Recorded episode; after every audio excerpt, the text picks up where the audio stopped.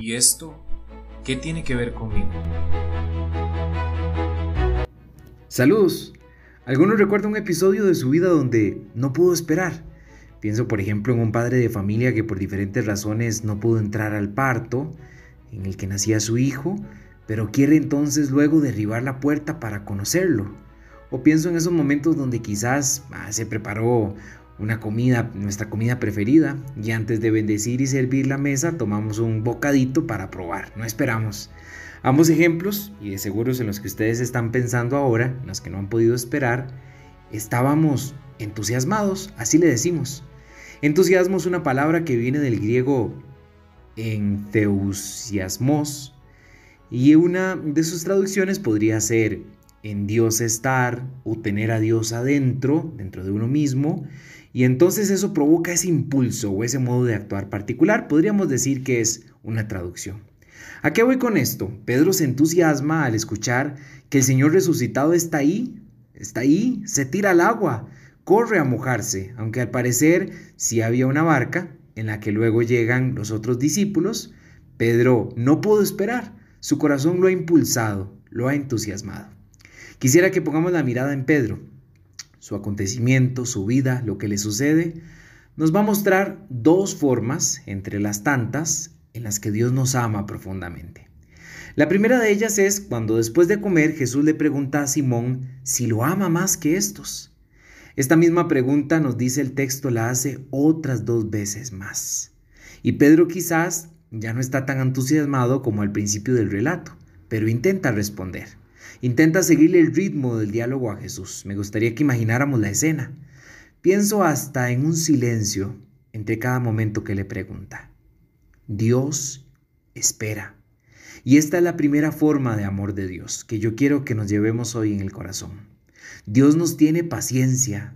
Aunque podamos correr y ser rápidos en otros momentos de la vida, quizás frente a sus preguntas, frente a las preguntas del Señor, frente al proyecto que nos propone, no somos rápidos, no estamos seguros, no importa.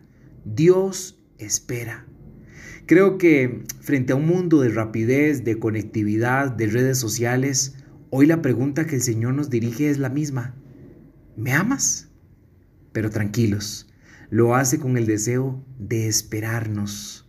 Incluso si hay que preguntarlo una, dos, tres veces, lo hace para esperarnos. Lo hace deseando ser Él mismo quien nos enseña a amar y hacerlo sin medida. La segunda forma, y en este mismo acontecimiento entre Jesús y Pedro, cada vez que Pedro afirma su amor al Señor, el Señor redirige ese amor a los hermanos, a los otros, al otro. Le dice, apacienta, pastorea y nuevamente, apacienta. No quiere decir que Jesús no le ama porque no le responde, que dicha que me amas, Pedro, porque yo también lo hago. Me gusta pensar que Jesús que lo sabe todo, como lo dice Pedro, sabe también que Pedro va a descubrirse amado profundamente siempre que disponga su vida al servicio de los hermanos, siempre que se canse por cuidar al otro, siempre que abrace la fragilidad de su hermano, siempre que sin esperar nada a cambio, tratando de amar a los hermanos, le digamos, o le diga Pedro, le digamos nosotros con nuestra vida al Señor, tú bien sabes que te quiero. Dios confía en nuestra capacidad de amar. Hoy sepámonos alegres, entusiasmados porque el Señor ha resucitado y viene a recordarnos en su palabra que Dios nos tiene paciencia y además confía en nuestra capacidad de amar. Hoy le pedimos de corazón, de corazón, con corazón sincero al Señor. Queremos amarte como tú lo haces siempre con nosotros, hasta el extremo.